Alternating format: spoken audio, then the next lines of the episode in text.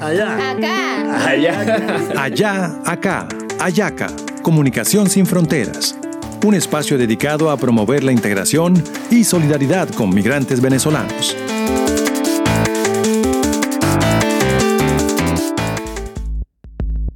El Semillero de Comunicaciones de Villa Caracas y Bocaribe presentan Migrantes Transexuales, otro capítulo de la serie sonora para promover la solidaridad con los hermanos y hermanas venezolanas y contrarrestar discursos de odio y xenofobia en la ciudad de Barranquilla. Bienvenidas y bienvenidos.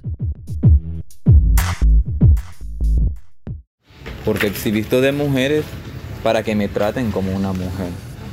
Aunque la mayoría de los policías acá, a más de uno hay que mandarlos a, a con derechos humanos ante todo, porque yo aquí tengo un caso de que me cortaron el pelo, casi me matan porque eso fue un intento de homicidio. Ahí me dieron, no sé si usted ha visto los vendedores esos que venden plátano, que llevan un palo larguísimo. El palo es como así de grueso. Bueno, ese palo me lo partieron a mí en la mitad, en dos partes aquí de este lado en la cabeza. Me dieron un batazo para que me desmayara y un batazo para que me despertara en plena estación de la policía. No obstante a eso, me pasaron la maquinilla. A Fresa le dejaron su cabeza rapada y la golpearon por el solo hecho de presentar ante las autoridades un documento de identidad que no correspondía a su identidad de género. La doble condición de migrante y persona trans hacen que ejercer libremente su vida cotidiana, trabajo, estudio y actividades sociales pasen por los rechazos, agresiones y discursos de odio y xenofobia. Llama la atención que el más reciente sondeo realizado por el Departamento Nacional de Estadísticas DANE no contemple la diversidad en el autorreconocimiento identitario de género en las y los encuestados y la información relacionada con violencias se limiten a la opción binaria masculino-femenino. Sin embargo, Migración Colombia, en su informe más reciente, lo hace a partir de los registros en el proceso de regularización y evidencia 471 registros de opciones no binarias en identidades de género las principales situaciones a las que se enfrenta Tomás Anzola del Grupo de Acción y Apoyo a Población Trans en Colombia.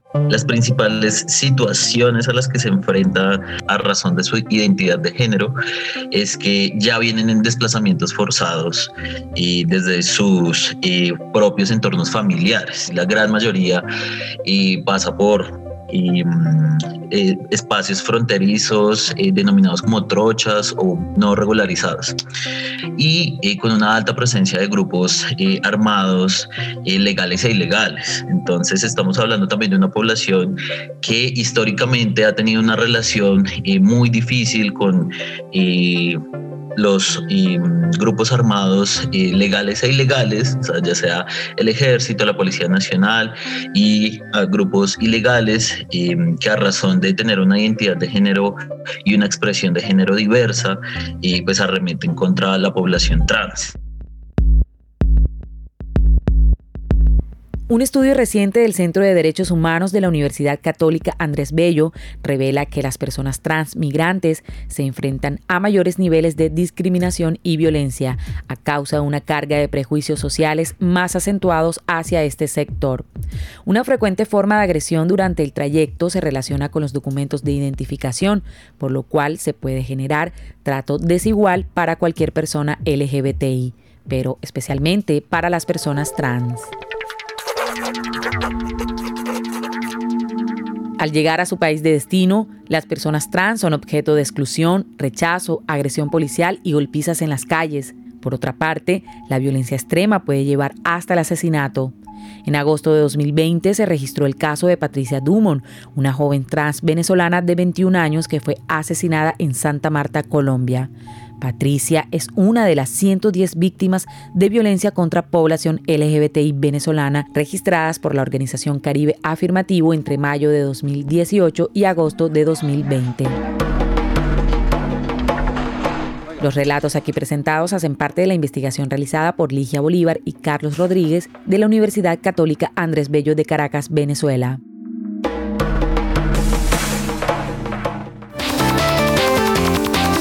Un podcast realizado por Bocaribe Radio con el apoyo de USAID y su programa Conectando Camino por los Derechos, implementado por PAT, Abarroli, Freedom House e Internews.